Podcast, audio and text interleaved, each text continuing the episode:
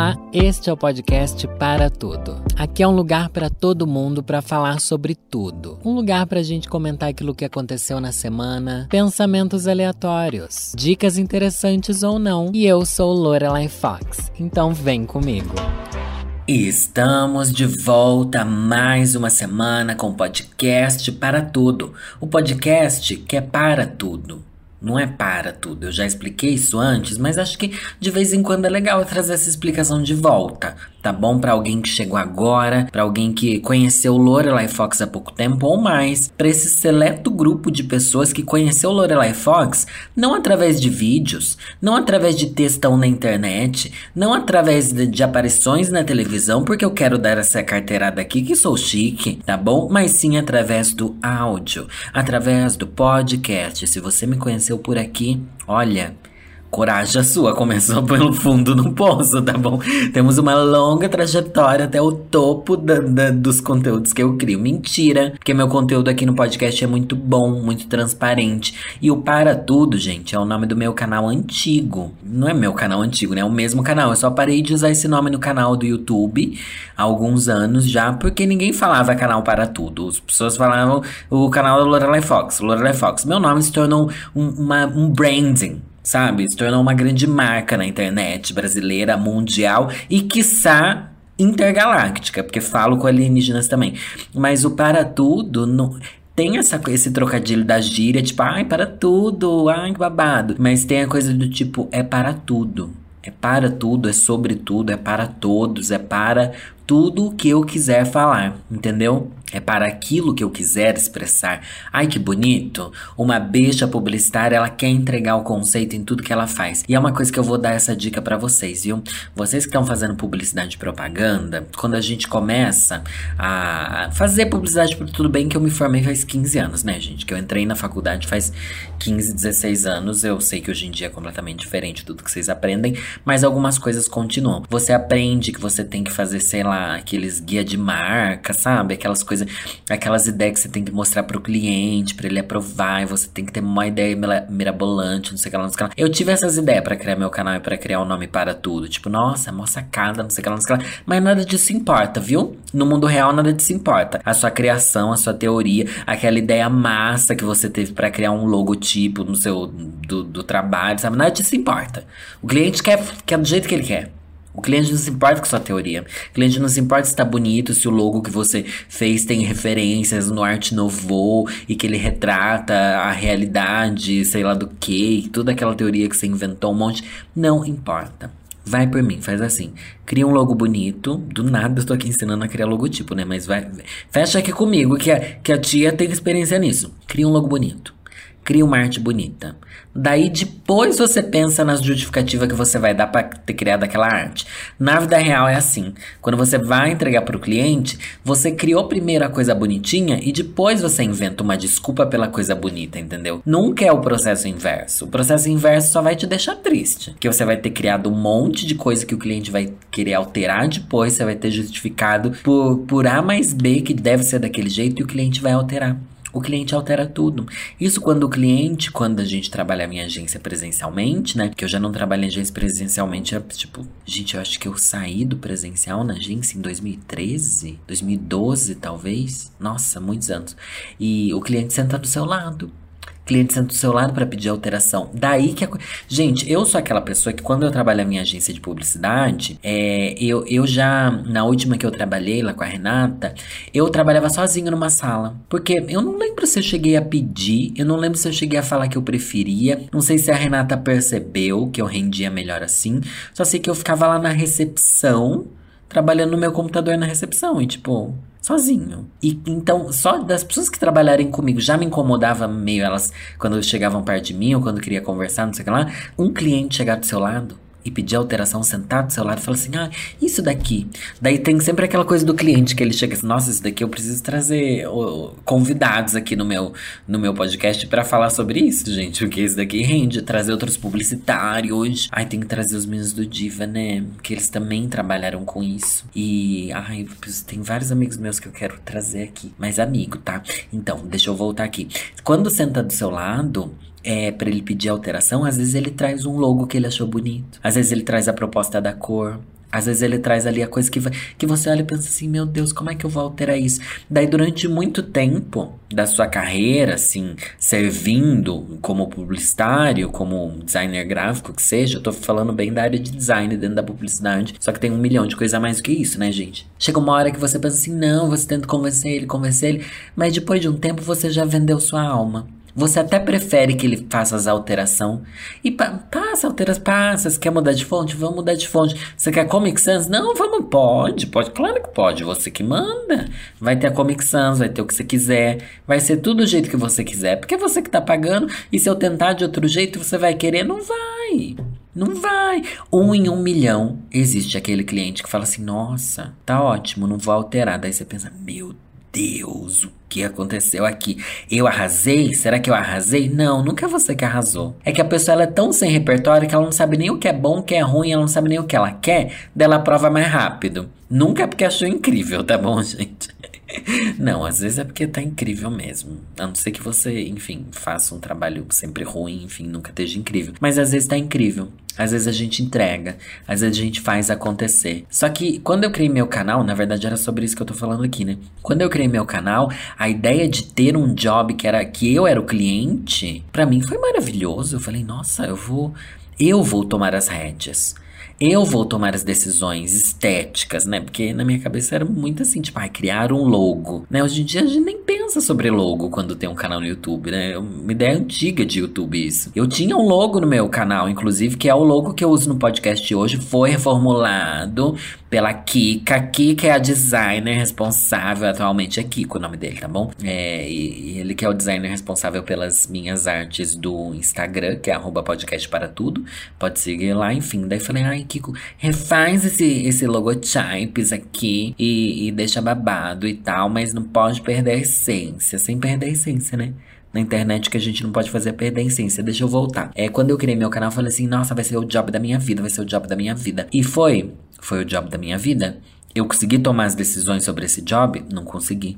Então, é aquilo, quando eu pensei que finalmente não vou ter um cliente para agradar, meu amor, mas é exatamente o contrário trabalhar com internet. Você tem centenas de milhares de clientes para agradar. Você precisa agradar todos os seus seguidores. Não que isso seja possível, mas você precisa fazer as pessoas gostarem. E daí você tem que se encaixar. E aí você tem que deitar pro sistema que destrói a gente.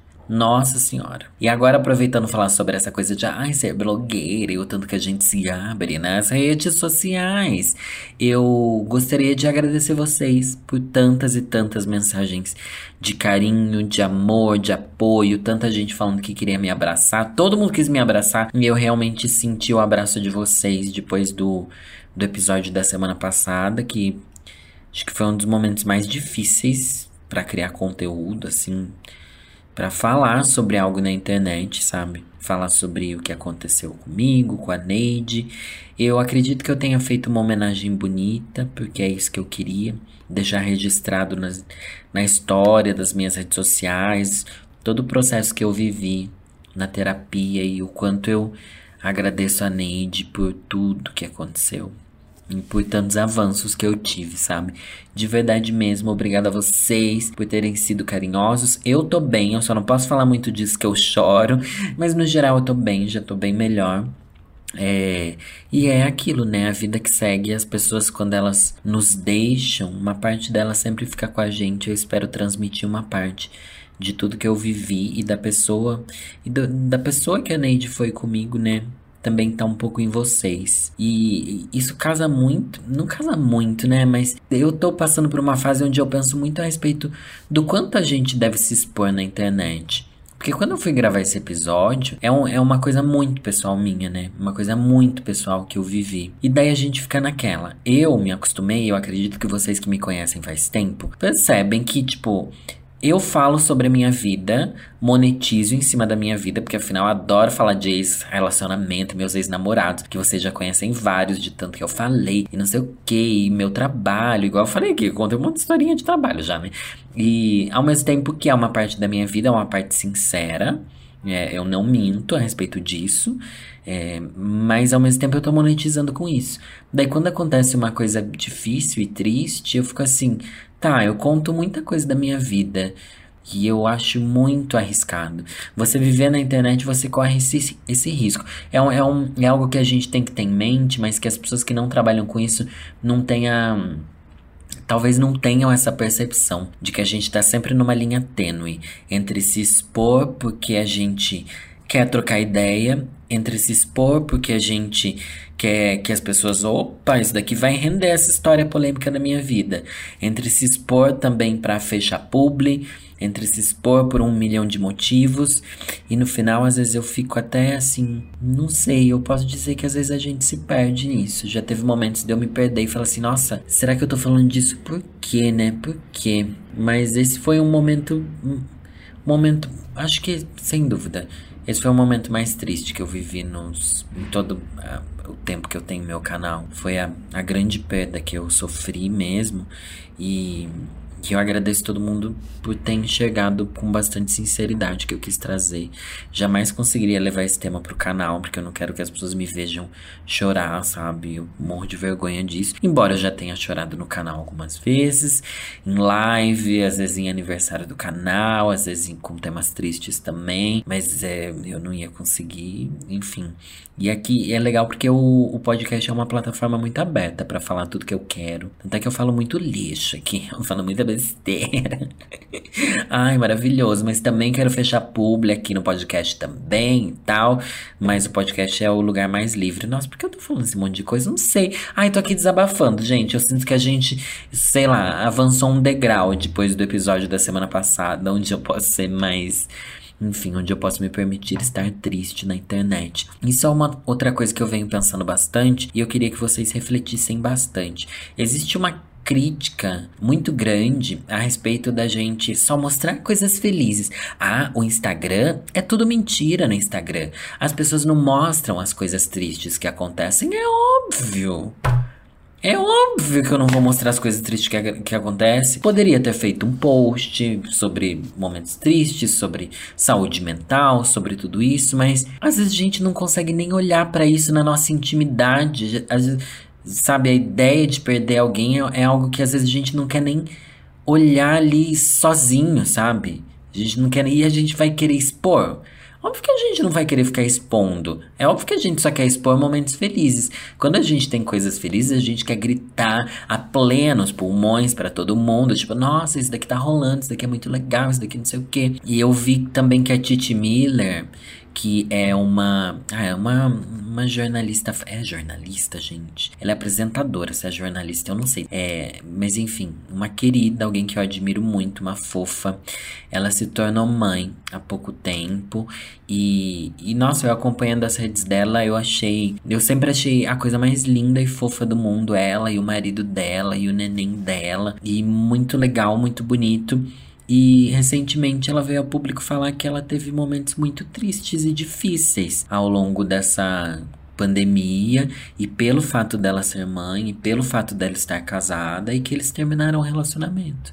Eu fiquei assim, nossa, eu realmente olhava e eu achei que tava tudo bem. Mas não quer dizer que ela mentia na internet, não quer dizer que ela pregava de, ai, estou feliz o tempo inteiro. Não, mas quando estou feliz, eu quero expor isso pro mundo. Quando eu estou triste, eu vou guardar para mim, né? E é, eu acho que precisa ter muita coragem para fazer o que ela fez e que o que algumas pessoas fazem às vezes, que é vir a público e falar sinceramente sobre o que tá acontecendo, sobre o que aconteceu. E me deixou triste, me deixou triste. É triste quando a gente vê casais terminando, né? Mas é mais triste pensar que tem casais que não terminam ou que tem casais que se obrigam a continuar junto só porque por essa grande convenção social que a gente vive.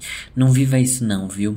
Eu acho que isso é uma coisa que os LGBTQIAP+ podem ensinar para todo mundo. Vou falar que eu sendo gay, eu não me sinto na obrigação de ter um relacionamento que dê certo só porque as pessoas precisam enxergar isso, mas eu acho que os héteros têm uma obrigação social muito grande a respeito de família, a respeito de ter que criar um filho, de ainda ser muito mal visto pais separados ou se separarem, ainda mais quando a criança é pequena. Enfim, existe um peso que pra gente que é LGBT, no meu caso gay, não existe. Ninguém já espera nada dos meus relacionamentos, tá bom? ainda mais com namorados imaginários. Mas então se libertem um pouco dessa obrigação. Mas se o assunto é falar sobre as nossas alegrias nas redes sociais. Eu assisti um documentário, gente, como é que é o nome? Eu tava ouvindo lá o Modus Pod. Nossa, eu faço propaganda do Modus Pod toda semana aqui. Precisa me pagar, viu? Precisa me pagar. Deixa eu ver. Acho que é American. American. Tô jogando aqui no Google, tá? É um documentário que se chama lá da Netflix, tá bom? Cenas de um homicídio, uma família vizinha. Em inglês é American Murder, The Family Next Door. E, gente, eu assisti. Ai, fiquei muito mal, assim. Fiquei profundamente triste mesmo. Triste, assustado. Não tem nenhuma cena forte, você não vai ver corpos, você não vai ver nada. Só que é, uma é um documentário sobre um, um caso real e recente, se não me engano, de 2018. É um documentário que fala sobre a vida da Shannon Watts. E ela era uma blogueira, gente. Ela era uma influenciadora. E, e é muito bizarro e assustador. E ao mesmo tempo não sei, eu consegui me relacionar de uma maneira diferente com ela nesse, nesse documentário pelo fato de eu viver uma vida semelhante a ela. Claro que não, ela é hétera, mãe, casada e blá blá blá. Só que ela é alguém que falava sobre a vida dela nas redes sociais. E o documentário é todo feito com cenas reais. Não tem aquelas ceninhas de entrevista, não tem aquela cena, sabe? Porque todas as partes que ela aparecia falando e tal eram vídeos que ela postava na internet, vídeos dela falando sobre a família dela dela, vídeos dela falando sobre os momentos felizes e o quanto ela amava o marido dela e o quanto era incrível ter ele com as crianças e o quanto não sei o que lá, não sei o que lá, porque me deu aquela sensação de tipo, nossa, será que ela tava realmente sentindo isso? Ou ela se sentiu na obrigação de mostrar isso para os outros? Ela queria viver essa vida para os outros e na verdade a gente sabia que o casamento dela não tava nada bom, de que tava tudo triste, horrível. Eu fiquei assim sem entender se ela realmente era iludida com o relacionamento ou se ela mentia muito nas redes sociais ou se ela realmente acreditava no que ela falava, porque eu tenho essa seguinte filosofia de vida. É, não vou falar que tô triste na internet, mas não vou fingir que eu tô feliz. Então, tem épocas que eu posto menos, que eu falo menos, que eu crio meu conteúdo e não, não vou ficar criando stories, não vou querer ficar ai, pagando de estou muito feliz, não sei o que lá, não sei o que lá. Por sorte, todo mundo já me considera uma reclamona, tá bom? Mas reclamando com Lorelai. E é, mas não consigo me fazer de feliz, mas às vezes eu consigo quando eu preciso criar um conteúdo do tipo assim, não, preciso fazer vídeo a semana, vamos lá, ficar feliz. Mas não esse conteúdo do dia a dia, tipo, oi meninas, tudo bem? Acordei, tô aqui hoje, eu não consigo, sabe? E eu deveria conseguir, porque eu devia fazer muito mais conteúdo para eu ter muito mais engajamento, mas eu não consigo. E às vezes invejo, sinceramente, quem consegue. Só que é muito tenso para mim quando às vezes que eu estive namorando e que eu expus isso na internet, às vezes o relacionamento tá ruim. Eu não vou postar uma foto fingindo que tava feliz. Eu não vou, sabe, postar uma foto é, com meu namorado sabendo que a gente tá meio brigado, que a gente tá distante. Eu, eu não vou, sabe, expor as coisas assim. Não sei. Daí eu assistindo esse documentário, eu fiquei pensando, putz, o que será que realmente ela tá fazendo? O que será? Será que e a gente também tem um poder muito grande nas mãos quando a gente tem redes sociais, quando a gente é conhecido, assim, que é, a gente sabe que a gente vai postar na internet e as pessoas vão ver. Aquilo é o que a gente espera, né, gente? Por favor, dê like. Mas eu fiquei pensando, será que às vezes ela não postava as coisas falando do relacionamento do marido e das crianças, na esperança de que o marido visse e se lembrasse de que eles eram uma família feliz? Olha, eu tive altas aqui teorias e indagações e cheques a respeito desse documentário. Mas é um documentário triste para Eu vou dar spoiler, gente. Talvez eu dê aqui um spoilerzinho. Mas ela saiu para viajar num determinado dia com uma amiga dela, deixou os filhos com o marido. Quando ela volta, é, no dia seguinte, a amiga dela tenta achar ela. A amiga dela tenta achar ela, chama a polícia. Ela não estava em casa, não respondia o celular, não, não atendia, não atendia. A amiga dela chama a polícia, a polícia chega na casa. E lá nos Estados Unidos, a polícia, ela usa aquelas câmeras na, na cabeça, sabe? Acho que no capacete, alguma coisa assim. Então a gente chega na casa dela junto com a polícia. E a gente vai investigando junto com a polícia e são cenas reais e viram um documentário. Tipo, é. Foi muito assustador. Daí, como você descobre o que realmente tinha acontecido como ela morreu, o que fizeram com as crianças.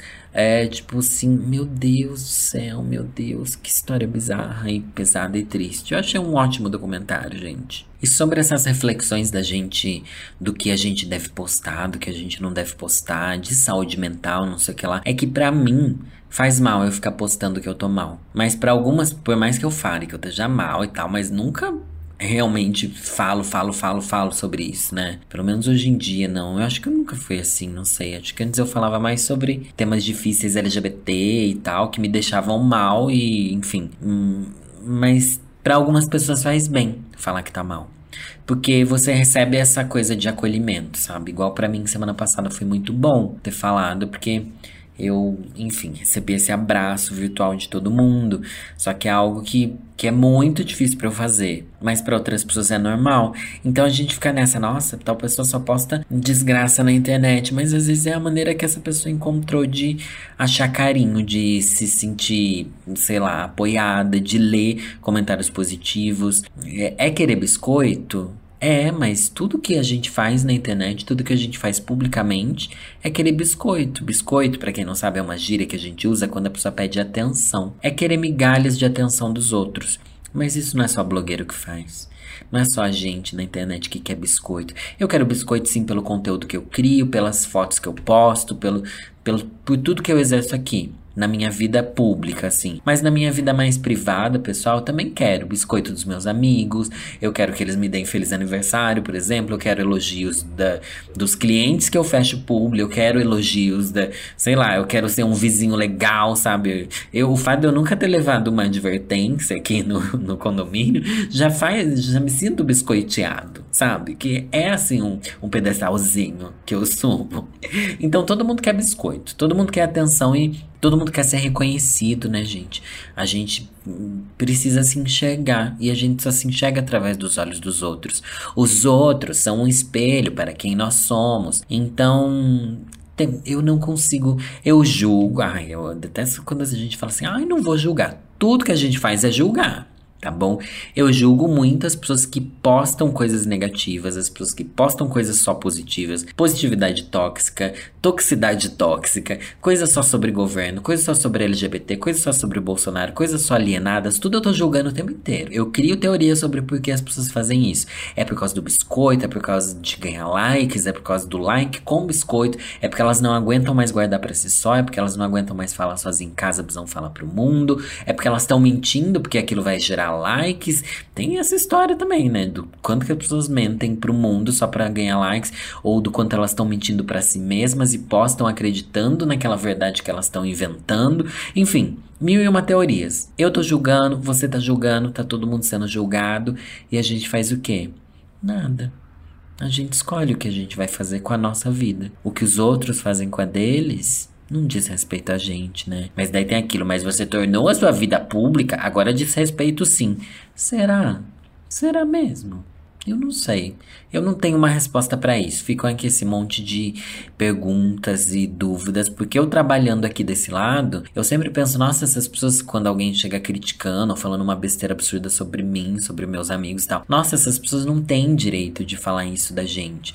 Porque às vezes chegam coisas pesadas, mas às vezes não é algo tão pesado. Mas eu penso, tá, mas a gente se expõe, a gente. A gente meio que valida é, a, as pessoas a, a, a falarem né? Porque a gente também tá falando o tempo inteiro da nossa vida. Só que ao mesmo tempo, não, não é certo esse raciocínio. É, a gente se expõe, não dá direito que as pessoas critiquem a gente, que elas falem do nosso relacionamento, que elas falem que, ai, fulano terminou por causa de você. Aqui falando de Luísa Sonza, o Whindersson e tal, o Whindersson se separou de novo e não sei o que lá, e as pessoas jogam culpa em um, culpa em outro e tal. Virou um circo midiático, e daí tem gente falando assim, ai, mas se ele quisesse, ele não precisava expor e tal. Gente, é assim, ó, não tem como. Só quem viveu sabe. E quem está vivendo não sabe o que fazer. a verdade é essa. Quem está vivendo nesse mundo de internet de exposição, seja influenciador digital, ou seja você aí com seus 50 eh, amigos no Facebook. Você está se expondo e a gente acaba se tornando vulnerável, sabe? É isso. Acho que no final é vulnerabilidade Todo mundo tá se expondo de alguma maneira e ninguém sabe o que é certo ou errado. A não ser as coisas que são lei, igual questões de homofobia, racismo, xenofobia, né? Enfim, isso daí a gente já sabe que é errado. Mas e aí, palpitar sobre um relacionamento sobre outro? crueldade na internet, até que ponto as coisas são cruéis, porque o que para mim não é pesado, para outro LGBT pode ser. É tudo tão complexo. O que eu quero falar para vocês é: quanto menos a gente falar, mais safe a gente vai ficar. Então, eu sou a rainha do Vou comentar. Ai, não, vou responder essa treta aqui. Ai, não, vamos posicionar a respeito desse famoso aqui que tá sendo injustiçado. Blá blá blá, não sei o que lá. Ai, falou mal do meu amigo, vou responder, vou responder. Eu escrevo, mas eu apago. Eu escrevo antes de enviar, eu apago. Raríssimas vezes eu postei assim, tipo, por quê? Porque as coisas não duram nada. E porque as pessoas só querem um circo. As pessoas querem um circo. E, nossa, eu desisto de entrar em circo, sabe? Porque, porque não adianta. Porque as pessoas não. O público não quer esclarecimentos nem posicionamentos. O público quer hate. O público quer o circo. O Lola Palusa, igual as meninas falam lá no Modus Pod, já que eu tô na fase Modus Pod. É um Lola Palusa sobre todos os temas. Ajudar o Whindersson apoiar a Luísa Sonza, não sei o que, não sei o que lá. Não sei se as pessoas realmente querem. Ou se elas só querem causar e verbalizar tudo que elas pensam sem ligar para as consequências. E pessoal, tenho aqui uma notícia bombástica para fazer, tá bombastíssima, né? Tempos de saúde mental, não sei o que lá, não sei o que lá, já é essa história que vocês sabem que tá cada vez mais difícil criar conteúdo e, enfim, nesse mundo caótico, não sei o que. Porém, tenho novidades a respeito dos meus conteúdos a partir do dia 25 da próxima quarta-feira, lá no meu canal no YouTube, às 8 da noite, as famosas Lorelives, gente. Lorelives são as, as lives que eu faço toda quarta-feira, desde o começo do ano passado. Eu comecei a fazer lives e são divertidíssimas e parecem episódios do podcast, só que pior. Se eu acho que o podcast é o limbo da, da, criação de conteúdo que eu tenho, na verdade a live é pior, né, gente? Porque a live eu encho a cara, falo um monte de besteira, respondo a todo mundo que manda lá o super chat, tento conversar com todo mundo. Tem live que eu faço desenhando, tem live que eu faço entrando no Instagram das pessoas. Toda live tem um tema absurdo. E agora as Lore Lives vão ser feitas lá na de estúdio. Gente, eu, vocês não podem me deixar flopar, tá bom? Eu sei que esse é o tipo de coisa que não se pede, mas eu não ligo. Se você vai assistir por pena, se você vai assistir por raiva, se você vai assistir só para falar mal de mim no grupo de WhatsApp com seus amigos, eu não tô nem aí. O importante é você dar esse biscoito pra gata. Não falei aqui de biscoito, biscoito, biscoito.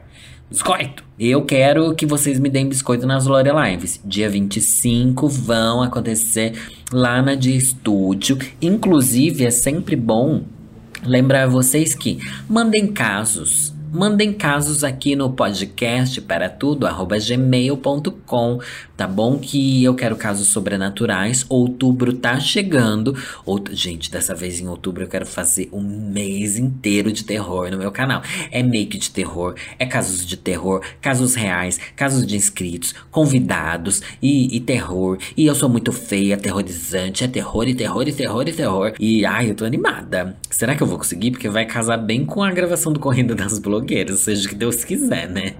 Mas, enfim, tô feliz, tô feliz que os conteúdos têm engajado melhor e tô muito feliz com o meu podcast também, que eu sou Globoplay, posso dar esse close. E tô feliz bastante, e é por isso que eu vou ler um poema de todas as coisas que eu te escreveria se pudesse, do Igor Pires. O nome do livro é Todas as Coisas que eu te escreveria se pudesse. E o autor é o Igor Pires. E eu vou ler um poema que se chama A Gente Terminou em uma Quinta-feira. Eu sei que eu leio muito poema de amor aqui, gente, mas é porque a literatura poética a respeito de amor é a que mais existe. E eu sei que é um tema que todo mundo se identifica. Quer você esteja apaixonado, quer você não esteja. Só que esse daqui, esses textos desse menino daqui é triste, viu? É o texto triste. Eu acho que eu tenho que começar a avisar quando vai vir uma coisa triste, porque às vezes você já tá no dia ruim. Eu já falei aqui sobre é, assassinato, tá bom? Recomendando para você assistir aquele documentário. Tem uma hora e meia aquele documentário, viu, gente? Rapidinho, você assiste aí é, naquele intervalinho, em vez de você ver novela, né? Vai, vai ver esse negócio aí. E vou ler aqui o que se chama a gente terminou em uma quinta-feira. A gente terminou em uma quinta-feira e desde então tenho pedido a Deus que todos os meus dias sejam parecidos com nosso último feliz.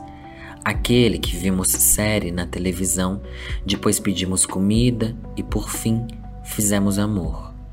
Eu sentia que aquele dia poderia ser o último das nossas vidas. Desde então, assim que acordo, peço que a paz daquele momento estranhe meu organismo porque eu não quero sentir a dor de quinta-feira, a dor de te ver do outro lado da cama e não te reconhecer, de te olhar e perceber que aquela não era a pessoa pela qual eu havia me apaixonado, a dor de sair da sua casa afoito, apenas com uma mochila e a promessa: eu não vou mais voltar. E é tão duro não voltar, é tão duro bater no peito e bancar a decisão tomada é tão duro não poder ligar depois e dizer: Eu não estava falando sério. Porque caramba, eu falava sério demais. Mas é tão duro ter de seguir adiante com a escolha e se confrontar pelos dias e noites. Eu só queria viver naquele tempo-espaço para sempre. Eu só queria que a minha vida não tivesse se tornado uma sucessão de quintas-feiras, vazias e solitárias. Agora tudo é mais difícil sem você. A comida perdeu o sabor, tenho colocado mais sal do que o necessário em tudo que eu como, e mesmo assim, nada parece tirar minha língua do lugar. O céu continua bonito, mas as nuvens cinzas retêm melhor minha atenção. A praia perdeu o cheiro do mar. Afogo minhas esperanças na água e ainda assim volto à superfície drenado. Eu só queria voltar aquele dia em que nada poderia me tirar da cabeça que você era o homem da minha vida, que você era a pessoa escolhida por mim e pelas vidas passadas, para que o mundo não me atingisse de maneira tão brutal, para que a vida se estendesse sobre nós da maneira mais sublime possível. O que aconteceu para a gente ter terminado assim? O que houve para que todo o amor que o último melhor dia que passamos juntos fosse por água abaixo. A vida agora parece uma eterna quinta-feira. Eu pareço estar preso àquele último microsegundo que te vi voltando para o seu quarto enquanto eu pegava a bolsa, entregava as chaves da sua casa e me despedia da sua mãe. Você parecia tão conformado com a minha partida como se soubesse que havíamos ruído há muito mais tempo do que eu imaginava. Você soube antes de mim que não passaríamos pela primavera, que não teríamos o colo um do outro para se aconchegar no próximo verão. Foi o que mais doeu. Eu saindo da sua casa e você estático. Você em silêncio esperando todos os meses que passamos juntos escaparem pelo segundo andar do seu apartamento em um dos piores dias da minha vida. Você esperando eu desatar o nó para, enfim, seguir também. Tudo aconteceu tão rápido que me pergunto se fiz o certo. Mas se eu não fizesse ali, naquele momento, quando então? Quando eu teria coragem de vivenciar, sozinho, uma vida repleta de quintas-feiras? Estou pedindo para que a gente passe logo, para que eu esqueça aquele dia, para que a dor deixe de latejar e comece a ir embora, para que eu, finalmente, acorde em uma sexta-feira.